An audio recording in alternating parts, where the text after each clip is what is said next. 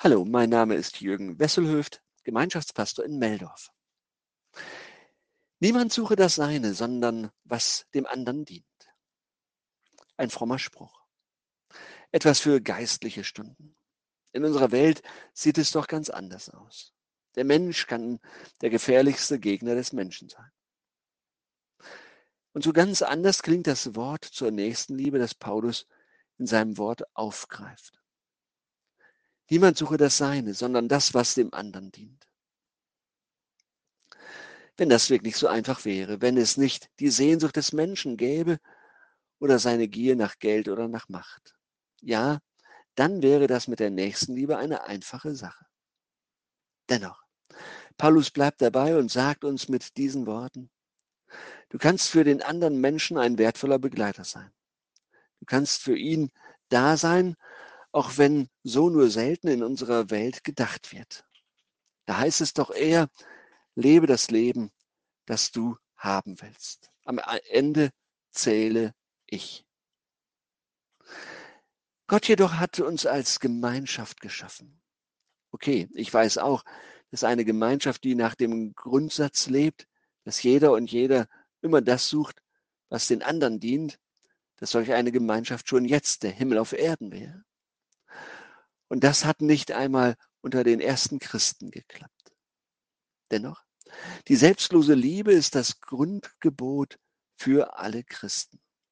Dieses Grundgebot gilt es immer wieder durchzubuchstabieren und in seiner Breite zu entfalten.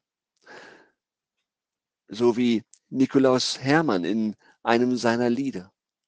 Die lieb nimmt sich des Nächsten an, sie hilft und dienet jedermann. Gutwillig ist sie alle Zeit, sie lehrt, sie straft, sie gibt und leiht. Als ich diesen Liedvers las, habe ich ähm, dahinter einen Pädagogen vermutet. Und tatsächlich, Niklaus äh, Hermann aus Joachimsthal in Böhmen war Kantor und Pädagoge an der Lateinschule. Seine Lieder, besonders für die Kinder, die er unterrichtete, veröffentlichte er 1560 unter dem Titel Die Sonntagsevangelia über das Jahr in Gesänge verfasset für die Kinder und christlichen Hausväter.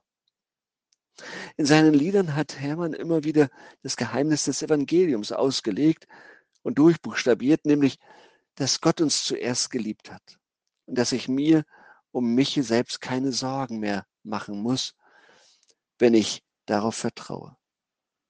Vielmehr noch, dass ich dann auch für das schauen kann, was dem anderen hilft.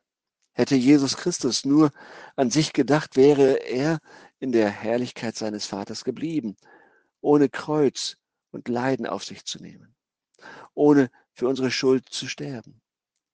Jesus tat es aber, weil er an uns dachte, weil er uns nicht verloren geben lassen kann, kann und wollte.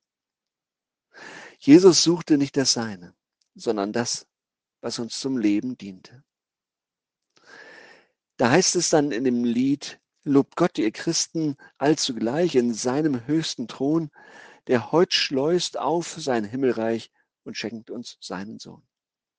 Er kommt aus seines Vaters Schoß und wird ein Kindlein klein. Er liegt dort elend, nackt und bloß in einem Krippelein. Er äußert sich all seiner Gewalt, wird niedrig und gering und nimmt an sich eins Knechts Gestalt, der Schöpfer aller Dinge. Er wird ein Knecht und ich ein Herr, das mag ein Wechsel sein. Wie könnte es doch sein, freundlicher, der Liebe Jesu mein? Jesus möchte, dass dieses Verhaltensmuster sich auch bei seinen Nachfolgern auswirkt. Weil er das für mich getan hat, darum kann ich es auch an andere jetzt denken für sie da sein, ihnen Gutes tun. Wo die Liebe Gottes so unter uns Gestalt gewinnt, wird tatsächlich auch immer etwas vom Himmel auf Erden sichtbar. Und das nicht nur zur Weihnachtszeit.